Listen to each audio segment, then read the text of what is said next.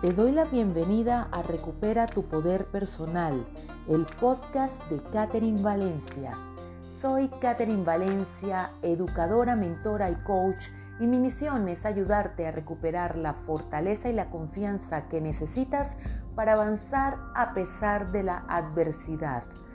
El episodio de hoy, el número 13, se titula ¿Cómo decir adiós? En estos días me enteré de alguien que tuvo una pérdida, un nuevo adiós. En este caso fue el fallecimiento de una amiga. Estos son momentos muy difíciles para muchas personas en el mundo, especialmente cuando se acerca la Navidad. No es solo la pérdida física de algún ser querido que, se va de este plano, sino también la separación, el divorcio, el viaje de algún familiar que emigra buscando un mejor futuro. Es muy difícil decir adiós. En este caso, me voy a centrar principalmente en la despedida de un ser querido que fallece. Cuando esto sucede, es muy difícil explicar un proceso lineal que pueda ser idéntico para todas las personas. Cada quien lo atraviesa de diferentes maneras, dependiendo de su historia con la persona que se fue, de la forma en la que la persona falleció, y de la manera particular que tiene esta persona de ver la vida. Número uno, de la historia con la persona que se fue. Hacía tiempo que no se veían, fue una persona que vivía con ella, era su esposo, su esposa, su madre, un hijo.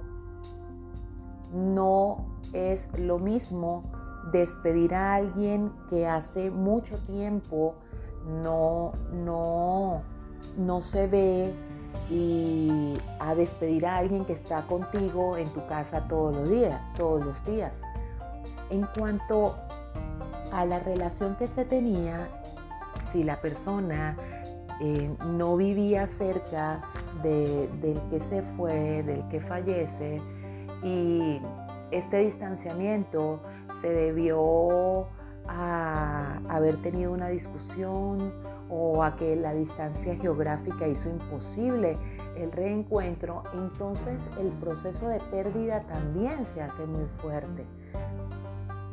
En cuanto al tercer punto, que tiene que ver con la manera en la que la persona percibe el mundo, si en este caso tú eres una persona que te vinculas mucho con la culpa, con sentir que pudiste haber hecho más, la culpa te acompaña en todo momento, entonces probablemente te sientas culpable de no haberle visitado, de no haberle llamado con más frecuencia, de no haber sido un mejor hijo, un mejor padre, una mejor esposa, un mejor esposo, un mejor amigo.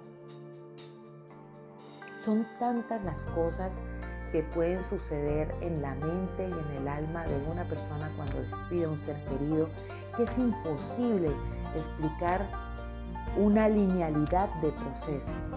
Pero sí, en este momento te voy a hablar de lo que puede suceder en la mayoría de los casos en, las primera, en la primera o en las primeras etapas. Y es la negación.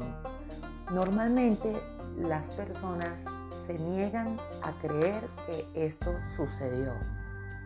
Junto a la negación también se une un poco la rabia, la ira, el rechazo. Depende también de las circunstancias en las que se va la persona. Si fue en un accidente trágico, imagínate, si la persona se despidió y nunca te imaginaste que no la ibas a volver a ver, es muy traumático. En el caso de la enfermedad progresiva, también se sufre, también se sufre, pero el proceso es un poco diferente. En el primer caso, cuando hablamos de accidentes, es muy probable que se experimente la negación. No eh, te imaginas que no sucedió, que la puerta se va a abrir y esa persona va a llegar. Es increíble. Cuando mi papá se fue de la casa, yo tenía 16 años, eso fue hace mucho tiempo, y yo recuerdo que había momentos en que me parecía escuchar el sonido de las llaves a punto de abrir la puerta. Porque yo siempre escuchaba el sonido de las llaves de mi papá cuando iba a abrir la puerta y me alegraba mucho. En varias oportunidades me pareció escuchar esas llaves. Mi papá no había fallecido, se había ido de la casa, se habían divorciado, se habían separado y la manera en la que se fue fue muy abrupta porque no hubo conversaciones. Eh, sencillamente un día llegué y mi papá ya no estaba. Imagínate lo que puede estar sucediendo contigo o con alguien a quien quieras mucho que haya perdido a un familiar de esa manera.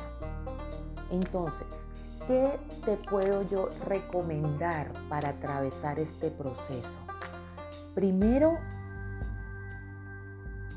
es necesario que te permitas atravesar esta primera etapa de rabia o de negación Em, y que hagas un poco de los oídos sordos a cuando te dicen, no, es que está en un mejor lugar, eh, tranquilo que eh, fue mejor así, o si es un niño, imagínate, es un angelito y Dios se lo quiso llevar. Eh, todas esas, esas frases entregadas con muy buena intención están bien porque es lo que cada uno puede ofrecerte, pero que no te hagan intentar autoengañarte, autoconvencerte de que es necesario que estés bien y estés en paz porque eres un creyente o porque eres un buen cristiano o porque crees en la vida después de la muerte. No, deja que entre el dolor. También te recomiendo que te tomes tu espacio para estar a solas, que lo pidas porque es natural que las personas quieran estarte acompañando todo el tiempo y si está bien que le pidas el favor de que te dejen solo por un momento, pero no más de la cuenta.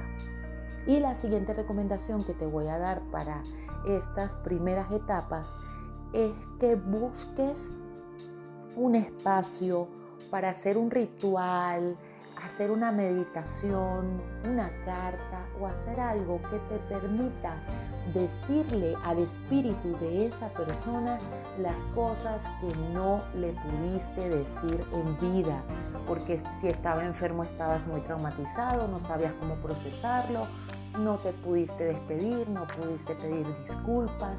Por favor, como bono, como eh, recomendación adicional, no te culpes. La culpa no es algo que te va a ayudar a ti, ni a tu familiar, ni al espíritu de esa persona que se fue. Definitivamente la vida tiene procesos muy misteriosos y muy difíciles de asimilar. Ahora no puedes ver nada con claridad. Si tienes a un familiar que está pasando por un proceso de duelo, compréndelo, acompáñale y respeta su momento. Te entrego este episodio con lo mejor de mi corazón, deseando que pronto puedas superar un momento tan difícil como este. Y por sobre todas las cosas, quiero recordarte que tú puedes volver a volar.